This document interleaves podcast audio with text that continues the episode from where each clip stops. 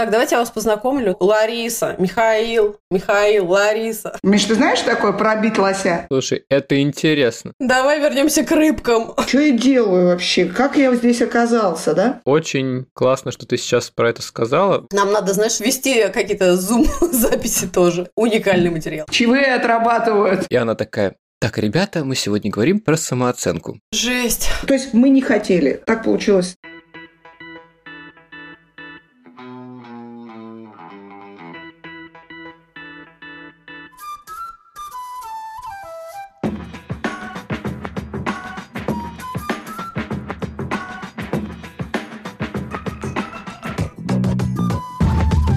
Привет, друзья! Меня зовут Миша, и это подкаст Баси in Space, подкаст о родительстве в непростых условиях. Меня зовут Катя, мы родители троих детей, старшая дочь Женя, младшая Тоня, и у нашего среднего сына Василия расстройство аутистического спектра. Где бы вы сейчас ни находились, на кухне или в машине, в поле коррекционного центра, школы или больничного отделения, а может быть вы пытаетесь прийти в себя после полного забот и очередной дозы новостей, добро пожаловать, устраивайтесь поудобнее. И не забудьте наушники, не все темы, которые мы будем обсуждать, подходят для ушей ваших крошек. Вася in space. Спасибо всем, кто в силу своих возможностей продолжает поддерживать нас на Patreon и Бусти. В этом выпуске мы приветствуем Наталью и Екатерину. Ура! И снова наше огромное спасибо. Уходит Олеся. Олеся, отдельный вам привет. Фанфары отдельные, да. А еще мы добавили ссылку на разовые чаевые и PayPal. Ваша поддержка очень важна для нас. Все ссылки вы сможете найти в описании выпуска, в нашем Телеграм и в нашем Инстаграм аккаунтах. Окей. И сегодня у нас в гостях Лариса Афанасьева, директор и художественный руководитель проекта Упсала-Цирк. Ура!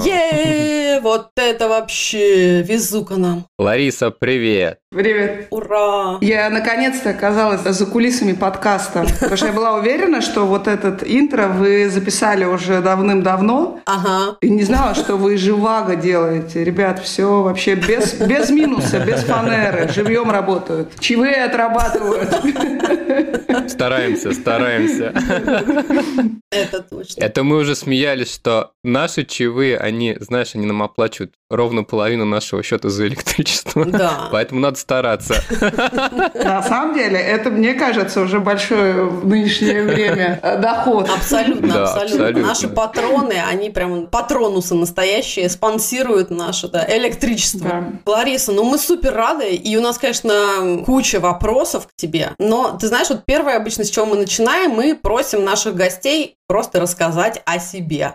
Да, буду рассказывать правду, потому что если бы вы были какие-нибудь скучные ребята, с которыми не хотелось поговорить, я бы сказала, что я бухгалтер, или не в обиду бухгалтера, или, например, не знаю, ну, еще кто-нибудь. И разговор бы на этом закончился. Если мне не хочется где-то в дороге болтать, я не говорю, что я директор цирка, потому что это всегда, как, как только я говорю, что я директор цирка, это как э, Бонифаций наконец-то появился на арене, Да, да, и разговор начинает просто литься рекой. Я художественный руководитель Упсала цирка и э, работаю 22 года. Я нашла этот цирк, как, как находят э, так, большую любовь. И вот с этой своей большой лю- любовью нахожусь э, 22 года. И все мне очень нравится. Вот встреча с цирком для меня была очень важна. Пока мы с ним, где бы мы ни находились, это как я ребятам, когда в феврале мы сидели на нашей кухне в цирковой, и я сказала, что псалоцирк – это такая штука, которую невозможно разрушить. То есть где бы мы ни находились, пока мы будем делать цирк, он, он будет. Как вода, как воздух, как что-то вот такое, наверное. Я художественный руководитель цирка, если коротенечко. Круто. А у меня это перекликнулось, знаешь, с темой нашей миграции, когда ты все время думаешь, что я уехал из дома, а на самом деле ты никуда не уехал, потому что дом все время, ну, это там, где ты. Знаешь, Миша, я очень боюсь вот этих фраз, э, которые вот нас как-то пригвождают там либо к стене, либо к месту, там типа, не знаю, где родился, там и пригодился. Много, да, таких есть, где ты говоришь, и все, и в принципе можно лежать в кровати и не вставать от этих фраз. Плохонько и домой. Плохонький домой, там, да, да, да, бьет, значит, любит, ну, много, много, богат русский язык. Я к тому, что вот э, про вот эту фразу «от себя никуда не убежишь», она не так и в этом смысле нет вот этой обреченности. Ну, действительно, от тебя никуда не убежишь, и твой опыт, он с тобой. То есть э, шанс быть счастливым и несчастливым – это твой выбор. А внутреннее состояние жить дальше – это твое внутреннее состояние. Дальше как с этим справляемся, это уже другой вопрос. У нас есть спектакль «Перья», мы его сделали вот перед всей этой заварушкой, мы про память делали, и там в конце спектакля мы говорим те фразы, которые у нас крутятся. И там, например, одна из фраза о том, что политика меня не интересует, а кому мы там нужны, от себя никуда не убежишь. Да, и это во всех попадают очень точно. Как ульки такие. Круто. Это, мне кажется, очень много таких, знаешь, поддерживающих слов для всей нашей аудитории. Как вообще пришла идея поговорить с тобой? Совершенно как-то, знаешь, такое совпадение произошло. Я сейчас работаю в школе для трудных подростков с аутизмом, и как-то меня поставили, короче, прикрывать класс. Учитель на замене. Да, учитель на замене. Короче, если кто-то не выходит в класс, в общем, это большая проблема, потому что дети есть, их там типа 6, например, или 8, а структуры нет.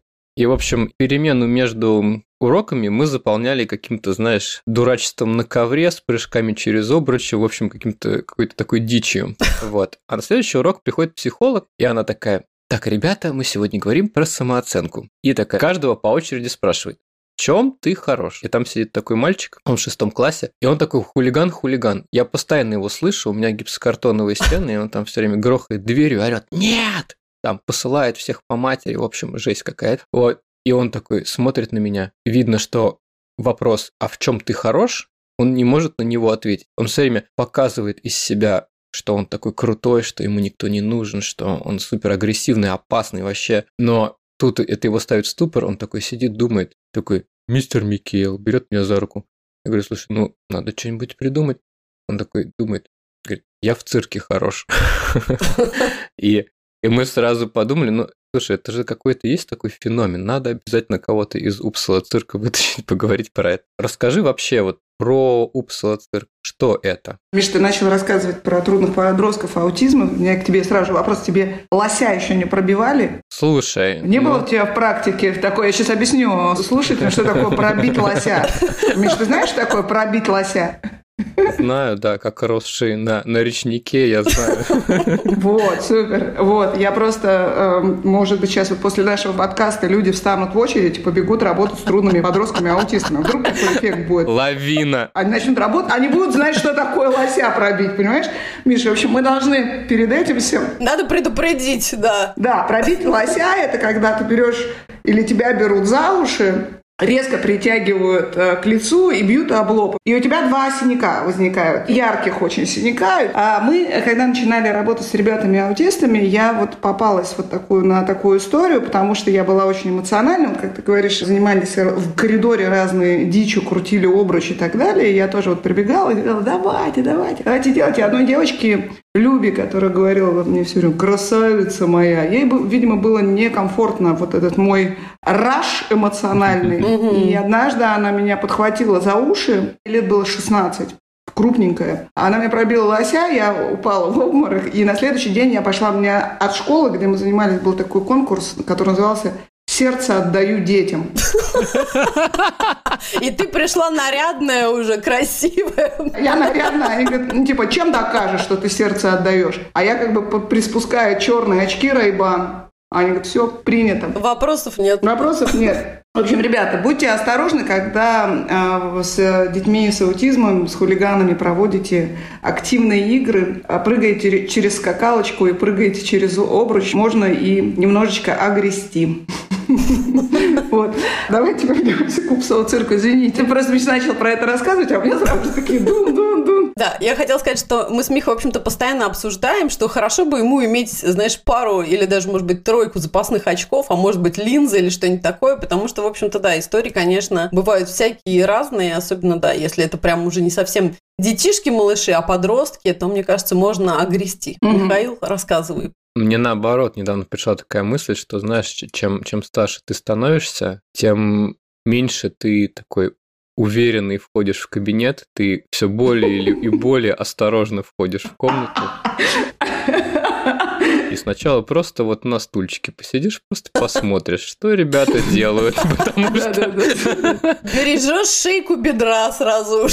Да, бережешь шейку бедра, спина уже не та, там правая не очень работает, это знаешь. Нет, в этом, Миш, на самом деле, в этом есть э, очень много, понимаешь, потому что мы слишком много как бы на себя берем вот этой активности и движухи, да, то есть без, э, как тебе сказать, без того, чтобы присмотреться, увидеть т-т-т, мы сразу начинаем бежать и типа давайте, давайте, скорее активничать. Ну и как бы и, и так или иначе огребаем лосей, понимаешь, вот, вот с этой активностью, да, и вот момент, наверное, входа, знакомства, он чрезвычайно важен, где можно посидеть на стульчике и, и чуть-чуть посмотреть друг на друга, да, ну, эм, почему-то вот эта задоринка педагогическая, она часто не дает возможности посидеть. Если говорить про Упсала цирк, то вот как организация мы стартанули в 2000 году, и это была такая история про, э, про запрос времени, и тогда было действительно в Санкт-Петербурге удивительно. Вот сейчас вот в перспективе у меня, знаете, вот абсолютно до и после, и 2000 год куда-то ушел совершенно далеко-далеко, как мир, как реальность, да, такая. Угу. И там было огромное количество уличных детей. В Петербург приехала Астрид Шорн, и она училась в Берлине в университете на социального работника, она приехала делать дипломную работу.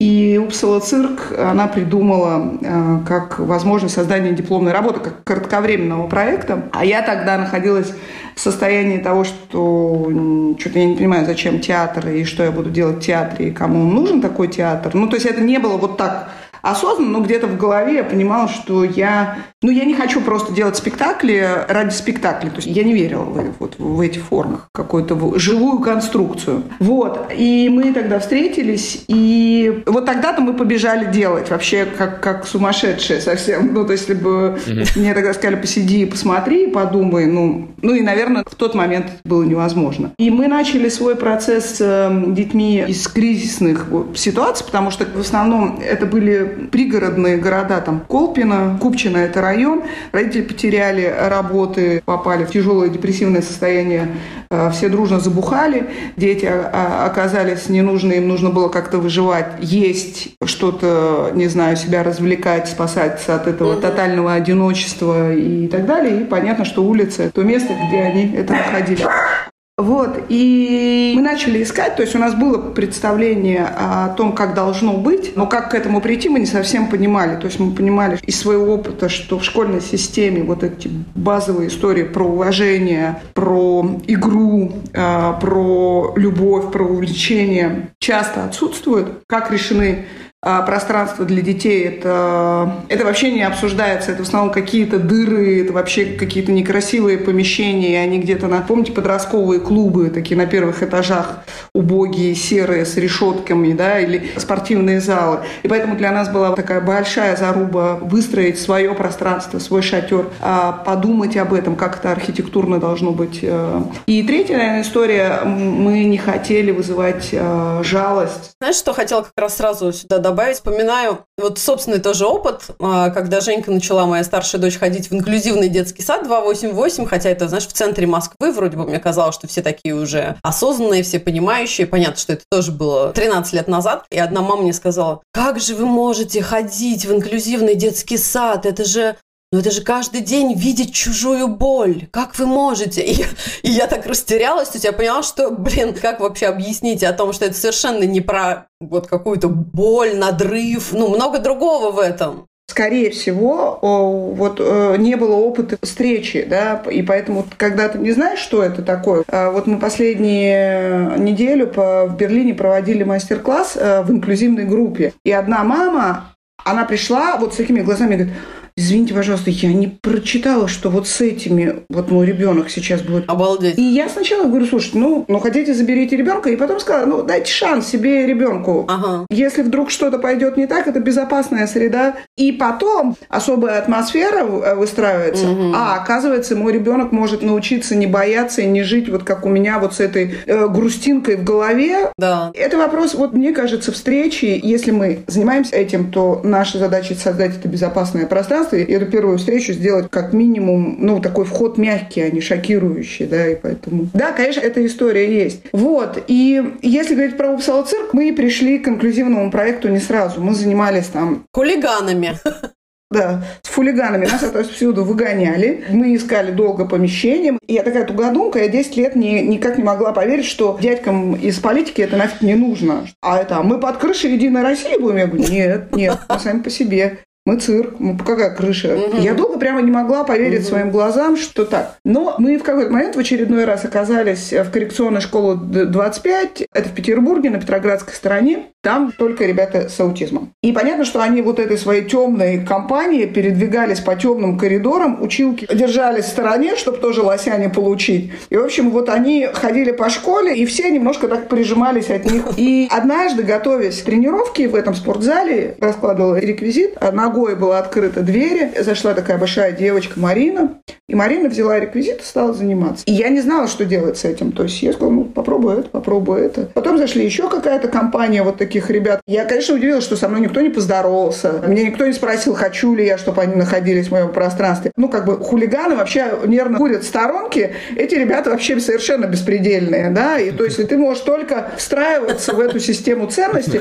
Я думала, хорошо, фу. Они вот взяли мой реквизит, они что-то поделали, я им что-то показала, и кто-то из них начал что-то подкидывать и грузно прыгать. Так...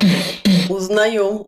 И я подумала, ну ладно, и они ушли, ушли этой стайкой, думаю, фу, слава богу, все забыли, развидите мои глаза, давайте вот с хулиганами надо справляться. На второй день вот эта компашка пришла опять своими грузными шагами. Я думаю, ну нет, да? В то же самое время они такие чик, зафиксировали это дело. Я не умею ничего, я, я ничего не понимаю. Учительница говорит, ну слушай, ну видишь, они вообще ничего не хотят, мы не понимаем, чего с ними заниматься, а тут они сами пришли.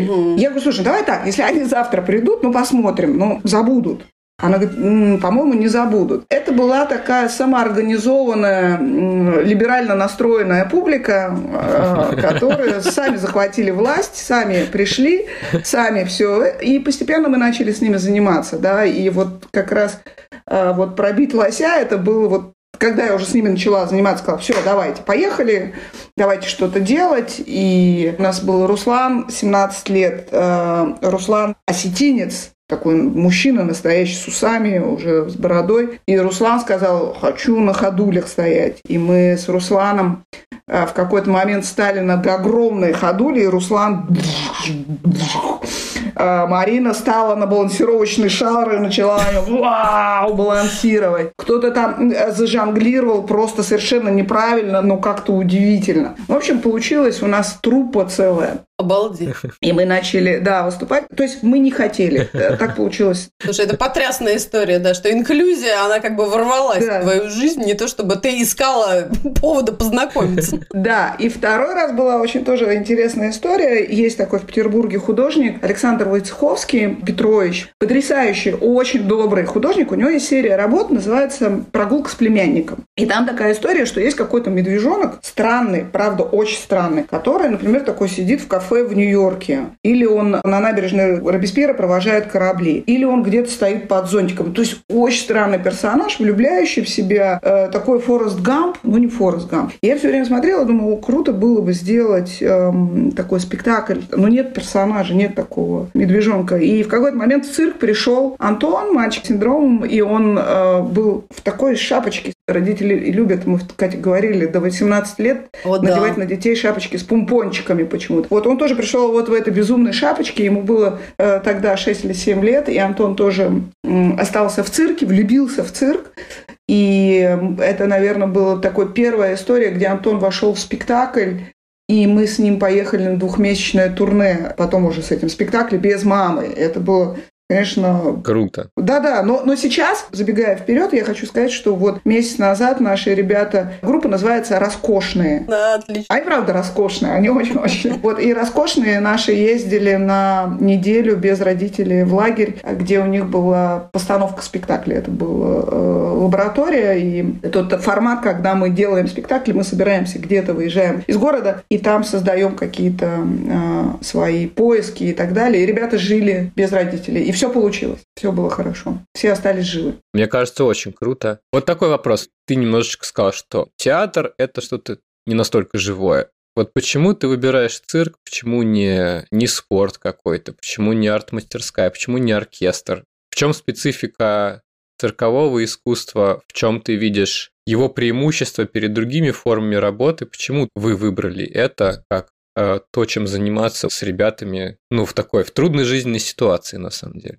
Для меня концепция моего цирка, а он как бы особый мой цирк, исторический, да, вне контекста, это же про, про бродяжничество, да, про свободу, угу. про про поиск риска, про музыкальность, про высмеивание, про остроту какую-то, да. А театр для меня на немножко фундаментальная вещь, которая очень напрямую связана со словом. Ага. А так как я со словом не очень сама дружу, то и... Эм... Сейчас, извините, пожалуйста. Здравствуй, дорогой. Давай познакомимся. О, привет! Классный. То и театр для меня немножко узкая вещь, да, то есть она она очень такая бетонная. А цирк вдохновляет. Вырасту большой, убегу с цирком. Там много такой романтизации, что ли. И дальше я уже могу в эту концепцию включать все. Я могу включить документальный театр, я могу включить разное визуальное искусство, я могу э, создать э, мастерские внутри цирка, да. То есть это все-таки мир, это концепция какой-то какой среды, цирк. И часто цирк называют там, например, самое честное искусство, потому что что нужно подросткам, да? Вот, видишь, вы начали вот эту историю про то, что мы начинаем, когда работать с детьми, я прихожу с инструментом цирка, и показываю условно, там, не знаю, я беру где-нибудь там, не знаю, какую-то штуку, да, и делаю какую-то штуку, то это всегда вызывает такой эффект вау. И все подростки и дети говорят, покажи, научи. Там заложена вот эта энергия удивления, энергия типа я тоже так хочу, я тоже так умею, вот как этот парень сказал. Да. Да, да, да, то есть когда мы смотрим на воздушных гимнастах, которые парят, наша природа на самом деле мы не врем, мы не выдумываем. Наша природа говорит, я тоже так умею. В нашей природе умение летать умение крутить сальто э, над собой. В нашей природе фантазировать какие-то штуки. Угу. И дальше я могу сделать этот цирк там брутальным, вызывающим, политичным, или очень нежным, или очень э, возвращающим в детство. Когда коммуникационную стратегию строили, вот про что мы, кто мы, и очень четко в какой-то момент мы нашли и сформулировали, э, наш цирк должен вызывать мурашки на коже. Это связано с физическим ощущением. И если люди приходят, и вот этих мурашек нет, значит, мы что-то не то сделали. Вот, вот это нам супер важно. Вызывать вот эту первый катарсис, который мы получаем, ну, он, он необходим. А каким образом мы к этому приходим? Вот тут мы уже можем классных людей находить кто работает с видео, с фотографией, с э, электронной музыкой. Цирк – это еще такая штука, что это типа ну вот, например, если мы к подросткам приходим, да, и начинаем делать какой-то, ну, какой-то детский сад, за которым самим в первую очередь неудобно. То есть мы такие делаем и такие, что я делаю вообще? Как я здесь оказался, да? А подростки, так представьте, они еще себя хуже чувствуют. Ну, то есть однажды пришел там к нам какой-то режиссер и говорит, о чем ты будешь с ними спектакль делать? Он говорит, про рыбаков и рыбок. Я говорю, Почему? Ну, типа, там 14-15 лет. А он мне не отвечает, почему. Он говорит, девочки будут рыбками, а мальчики рыбаки. Я говорю, и что дальше? Он говорит, ну, они ловить будут, и там... Тур -тур -тур. Я говорю, ты понимаешь, что им по 14-15 лет, они половозрелые, они о чем-то другом, mm-hmm. они про митинги думают, они думают про то, что происходит, а ты им какой-то пузырь им заталкиваешь, от которого тебе самому неудобно. Ну почему кто-то тебе сказал, что так надо? Так вот, в Упсала цирке сделали спектакль, 45 минут, ребят пришли, говорят, хотим спектакль новый. Я говорю, чудно. А про что хотите спектакль? Они говорят, про школу. А почему про школу? Они говорят, ну, ну тяжело нам там. А что вам там тяжело? И вот они начали говорить про какие-то вещи, про туалеты незакрытые, про то, что училки орут. Они говорят, почему училка нас называет на ты, а мы должны на вы. Но это же очень важный вопрос. И мы собрали потом учителей с ними разговаривали. Я говорю, почему? Они говорят, потому что так надо. Я говорю, кому надо? Что с тобой происходит, когда тебя называют на «вы»? И что с тобой происходит, когда тебя на «ты» называют? Что в тебе разрушает? Что происходит-то? Называй тогда ты ребенка на «вы» тоже. Тогда это, ну, честно. Почему в школе воняет? Это правда очень важная история. Один маленький мальчик, который пошел в первый класс, он говорит, я хочу, чтобы в школе пахло маминой едой. Это важно. И тогда вот этот запах вонючее одиночества, хлора, он тебя не будет всю жизнь преследовать, да, как какое-то напоминание. Они потрясающие вещи назвали, и потом говорят, и Пушкин надоел. Я говорю, так, стопы, вот теперь стопы. Наше все? Да, наше все. А я говорю, почему? Они говорят, скучно. Я говорю, нет, это не скучно. Это не скучно. Во-первых, ребят, давайте немножко отмотаем, давайте чуть про него узнаем. Мы позвали самых крутых э, ребят из Москвы, драмтеатр, которые делают ритмы с барабанами. То есть учить стихи сложно, но мы же можем по-разному их учить. Мгм, Да. Важная история, что я сказала, давайте выберем любое стихотворение. Э, Вот в этой книге я принесла томик. Мы открыли стихотворение, и я клянусь, мы выбрали стихотворение Державину «Россия в стряне» на обломках самовластия напишут наши имена. И я думаю, черт побери, опасное стихотворение, но будем делать, да? И наши все там, когда мы сделали, рабочий был прогон, они говорят, Лариса, Лариса, давай стихотворение поменяем. Я говорю, не-не-не, ребят, невозможно. Давай вернемся к рыбкам. Да, да, да, да, да. Например, там. Да, ну тогда, тогда мы перестанем быть Упсала цирком. Мгм. Например, там есть история про писать записки друг другу, да. Э, В школе пишут записки. но Мы сделали сверху видеокамеры и вывели этот на экран, чтобы у них была возможность рассказать миру, что они пишут. И они пишут очень важные друг другу послания, да. То есть там есть, конечно, все про видеоигры. Э, Это тоже круто, это тоже важно узнать про этот мир, что они там, чем они живут. В общем, Цирк позволяет делать потрясающие вещи. И если мы говорим про цирк, то это цирк открытый для жизни, существующий в диалоге. И меня это невероятно, Миша, вдохновляет. Понимаешь, это мне дает вот столько, ну, как бы зацепок за эту жизнь про то, чтобы побыть с этим миром, поучиться и узнать. И открыть Пушкина для себя, например. Потому что вместе с ними я еще раз открываю Пушкина. И ребята говорят, вау, крутой, Пушкин крутой. Все, окей, окей, дальше идем. И кто-то, может быть, дальше откроет эту книгу и, и кроме стихотворения Державину еще что-то прочитает. Потому что Пушкин крутой, точка.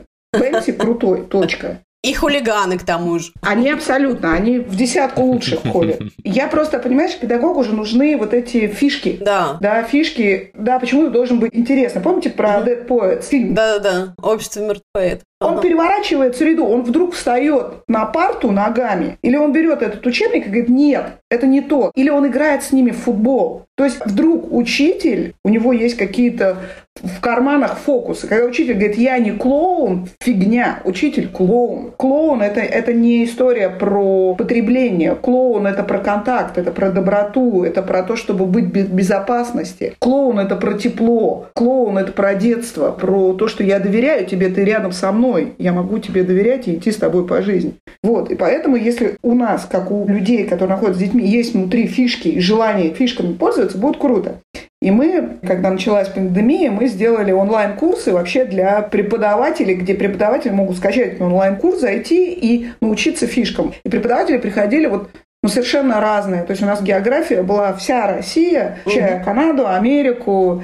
И потом мы говорили, вот, пожалуйста, возьмите вот эту фишку с ритмом. Вы видите, что концентрация сейчас в классе уходит куда-то не туда. Что мы можем? Повысить голос, начать раздражаться, либо мы можем найти в себе какой-то инструментарий. Вот нам кажется, что ритм совместный, пинг-понговыми шариками об стол, это классная штука, которая возвращает класс вот в эту в общем, мы сделали эту штуку, и она работает. Что можно делать в классе, э, в коридоре, чтобы не начали биться головой о стену? Я знаю одну школу детей с девиантным поведением. Мне кажется, Гарвард по тому, чтобы террористов выращивать. Они детей э, во время перемены заставляют стоять в коридоре вдоль стены. Крутая перемена. Жесть. Да-да-да, а учителя ходят в белых халатах. Да, это такой полет над гнездом кукушки level up, понимаете? Рецепт успеха. Да, ре- рецепт успеха. И там нужно как бы все равно эту систему двигать, нужно, нужно что-то делать с этим. Очень классно, что ты сейчас про это сказала. Вот такой вопрос. Ну вот подростки, да, такие ребята весьма специфические. Такая ситуация. Вот этот же парень, который сказал, что я вот цирк хорошо делаю. Есть такой момент у нас в школе, когда все говорят, что там в таком-то таком-то коридоре кризисная ситуация, нужна помощь. Человек в эмоциональном кризисе, физически опасен, скорее всего, для себя или там для окружающих. Вот. И я выхожу в коридор, он стоит около окна, к нему никто не подходит, явно он такой су- супер напряженный, стоит, молчит, ничего не объясняет, что случилось. Вышел из класса. И потом у него по щекам начинают течь слезы. Человек, который конфликтовал, он, скорее всего, уже ассоциируется с конфликтом, поэтому он, скорее всего, не сможет решить вопрос. И человек, который выходит новое лицо, может помочь переключить с этого, потому что ну, нету этой истории конфликта сейчас. Я подхожу, говорю, слушай, тебе, похоже, плохо. Хочешь, я, я тебя обниму? Говорит, давай. Потом обнимаю его, он плачет, плачет, потом вытирает слезы, говорит, я не плакал. Все, нахер иди. В общем, ничего не сказал, просто послал в жопу, и, в общем, так это... Ты так проглатываешь, говоришь, хорошо. Вот. И отступаешь. Да. А часть, например, народа, ну вот в его же классе есть одна женщина, она как-то от него пострадала, и иногда я слышу, что вот она орет. В ответ ему отвечает. И я понимаю, что есть люди разной степени готовности вот к этим эмоциональным качелям, которые тебе постоянно устраивают, к этим трудностям в коммуникации. И вот скажи, это чисто такой вот прикладной и очень мне интересующий меня вопрос. Ты являешься носителем этой стратегии, как коммуницировать? Как уметь общаться, как уметь позволять но при этом выстраивать границы? Или все люди в Упсала цирке такие? Как ты обучаешь людей, как ты их настраиваешь на этот контакт? Вот про эти фишки, да? Что ты считаешь важным сказать человеку, который пришел и говорит, ой, я вот так много слышала, я хочу у вас работать. Как ты к таким людям подходишь, да? Смотрите, у нас есть такая важная история, которая не всем подходит, потому что ну, нет навыка вот так размышлять. То есть в основном все приходят и говорят, ты шеф, давай говори, что делать. Я говорю, м-м, у нас так не работает. У нас мы работаем э, в команде, у нас есть решение, у нас есть у каждого человека ответственность, мы берем специалистов и профессионалов, в этой области, но есть общая история. У нас есть метод. Наш метод, который мы долго через практику, через размышления. Есть наши ценности, э, которые нам важны, как базис, на котором все стоит. И когда э, приходит команда людей, во-первых, нам очень повезло, у нас в команде есть Вера Жукова. И для Веры была очень э, такая большая мечта выстроить не горизонтальные отношения, а отношения, где люди понимают, что это не дяди босса, холдера какая-то штука, а есть команда профессиональных людей, которые проект вместе развивают. И их решения, они э, равнозначны. И поэтому в Упсала цирке нет вот этой структуры, где Лариса Афанасьева решает вопросы. Это вообще не так. Лариса Афанасьева сейчас занимается своим проектом, а команда, которая разрабатывают планы, стратегию, планы индивидуальные под каждого ребенка, что нам нужно сделать, куда мы должны прийти. Если у них есть затыки, они встречаются с профессионалами, разного там направления, которые с ними пытаются раскрутить этот клубок. Вот если есть такая ситуация, они садятся внутри, и вот то, что я сейчас говорю про общую стратегию, я это делаю с холодным носом. Ребята вот про этот лагерь вам расскажут больше, потому что я уверена, что там были истерики, там было агрессивное поведение, там кто-то ночью терял день-ночь, и дальше они понимали, как выстраивать. Там были истории какие-нибудь с едой, там были истории про то, как кто-то не хотел есть или пить, но это все рабочий процесс, он не имеет отношения к моему эмоциональному. Они как команда подходят к этому как, как задача. Ну и понятно, что тех людей, которые мы выбираем, мы выбираем очень долго. И у нас есть очень хороший инструмент, у нас есть такая штука, называется школа цирковой педагогики. Например, мы объявляем такой open call и говорим о том, что мы хотим провести курс курс людей, которые бы хотели работать с дошкольниками. И к нам приходит какое-то количество людей. Мы немножко в этом смысле хитропопенькие. Мы сидим, пока идет курс, мы обучаем, мы приглашаем специалистов, но мы вот наших, мы их видим. И когда заканчивается курс, мы приглашаем людей к себе. Да, и мы говорим, хочешь быть в нашей команде, но мы в условиях тоже прописываем, что как результат вы получаете классный опыт, но еще мы, конечно же, ищем кого-то в команду. И вот сейчас ребята, которые работают с дошкольниками и с роскошными, это вот просто лучшие из лучших. Это замотивированные молодые ребята, которые методологически, там, помимо души, головы, они готовы еще все время учиться. Внутри цирка есть школа для педагогов. Круто. То есть мы все время какой-то скилл прокачиваем. Вот это самое важное. Но, я еще раз говорю, мы к этому шли очень долго, потому что сначала это была история про то, что «а, давайте делать, так круто все». Я Кате про это рассказывала. У нас были мощные факапы, просто мощные. Мы говорим, мы открываем э, группу ребятам с аутистическим спектром, не понимая, какие границы для родителей. Мы просто такие «классно, давайте делать, а давайте давайте попробуем. И у нас были ситуации, когда мы не могли физически справиться с э, э ребенком. Мы не понимали, что делать. Что мы делали? Мы делали страшную вещь. Мы просто говорили родителям, извините. А у родителей были ожидания. То есть родители хотели реально, реально, чтобы их ребенок стал артистом. Артист приходил и начинал кусать всех. Как бы, а мы не знали, что с этим делать совершенно. Это до сих пор очень болезненные вещи, которые мы болезненно переживаем. Обижались ли родители? Сильно. Это была еще одна подстава от жизни. Их оттуда выгнали, оттуда выгнали, оттуда выгнали. И типа Упсала цирк такой весь продвинутый и весь такой открытый, тоже говорит, идите отсюда. Но это проблема Упсала цирка. Упсала цирк не подготовился. На входе не были э, договоренности. Понимаете, мы не можем делать то, что мы не можем. И это нужно честно признаться, как бы ни хотелось. Нужно честно себе в этом признаваться.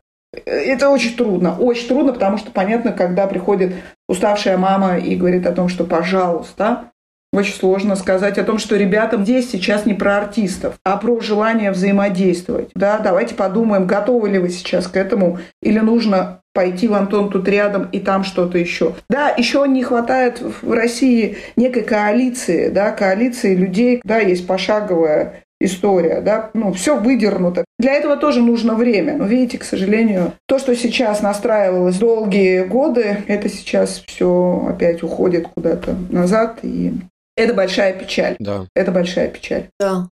Ты сама, вот скажи, выгораешь, устаешь, ты горишь цирком, ты постоянно говоришь о нем, у тебя много историй, ты как будто всегда знала, как это делать, но как ты восстанавливаешься, как ты перезапускаешь этот свой волчок? Я иногда теряюсь, я иногда нахожусь в растерянности, я иногда не понимаю. И э, вот сейчас э, для меня достаточно сложный период, потому что э, мы долго-долго создавали проект в Петербурге, долго-долго создавали команду, долго-долго вот это все выстраивали. Я понимала, зачем это моей стране, зачем моему городу, зачем это конкретным людям. Я понимаю, зачем это сейчас, и проект продолжает работать в Петербурге, да, и, и команда действительно очень сильная, я ужасно горжусь ребятами, э, и они действительно очень самостоятельные. Мы оказались здесь частью команды в Германии, и мы сейчас нащупываем. Это прикольно, это вызов, но это все равно это другое, да, ты, ты вновь начинаешь, ты как будто бы ну, куда-то попала бомба, и вот ты опять, ты строить начинаешь стены заново, да, и у тебя, конечно, с одной стороны есть опыт, а с другой стороны э, зорница не полыхает в одном, ну, как бы она полыхает, но она не так полыхает, как чтобы вот э, переворачивать, да, для того, чтобы устраивать рок-н-ролл и вот, вот это все. И поэтому ты все время думаешь, блин, а, ну, а вдруг не получится, а вдруг, а вдруг, а уже люди, ты смотришь назад, тебе страшно смотреть вперед с настоящим вообще какой-то э, то есть я не могу сказать, что нет, ребята, все так классно, ничего не произошло. И не-не, херакнуло прям по всем. Ну, тревожно, просто тревожно, и что, что будет происходить, мы, мы не понимаем. Угу. Выгорание – это другая штука. Это, скорее всего, когда ты уже начинаешь не понимать то, что ты делаешь, или не любить то, что ты делаешь. И, видите, мы еще боимся делать что-то новое в жизни, мы за что-то цепляемся, да, и, вот, да. и так крепко держимся, и нам с этим уже и плохо, и тяжело, тяжело отпустить никак, ручонки не отпускают никак. Поэтому нет, у меня нет по большому счету выгорания. У меня есть тревожность и растерянность. Mm-hmm. Какое-то время. Я сейчас немножко порастеряюсь и соберусь в кучу, но все равно в Германии мы сейчас нашли классный гараж панковский. И, в общем, все идет. Класс. Слушай, да, мне кажется, вот как раз тема про то, что вы продолжаете и онлайн-курсы, да, и это такая вот как всемирная, да, такая связь и паутина, объединяющая все равно людей, да, подтягивающая новых людей, поддерживающая и педагогов, которые стремятся работать с ребятами с любыми особенностями, с проблемами поведения. Про все, что ты говорила, про вот эту, знаешь, способность заинтересовать детей или даже как-то переключить какую-то острую конфликтную ситуацию. Мне кажется, это важно и для родителей тоже, поэтому Поэтому надо, наверное, еще раз прям отметить. Друзья, обязательно заходите, мы оставим ссылки на разные курсы Упсала, потому что это действительно может быть каким-то невероятно крутым бонусом в вашей жизни, как родительском, да, так и педагога. Потому что я просто вот по себе элементарно там со своими крашенными яркими волосами, когда вхожу в какой-нибудь класс, я вижу, что даже такая какая-то клоунада сразу располагает. Они видят, что я готова с ними там и поржать, и пошутить, и позаниматься, и поговорить, как абсолютно, да, на равных. И, безусловно, вспоминая все Михины истории про жонглирование, про циркачество, это, конечно, супер круто. Миш, ты умеешь жонглировать? Тремя умею. Не пятью. Идем на курс. С детьми ты показываешь жонглирование? Слушай, ты знаешь, в Америке такая специфика, что здесь очень многие умеют жонглировать. В школе у них часто бывают кружки. А, Вот. прикольно, это круто, это круто. Немногих можно удивить жонглированием. Вот. Они любят фокусы всякие, вот это точно. Класс. Ну, тоже, знаешь, есть такие ребята, я видел, она у тебя в другой руке. Все, пока.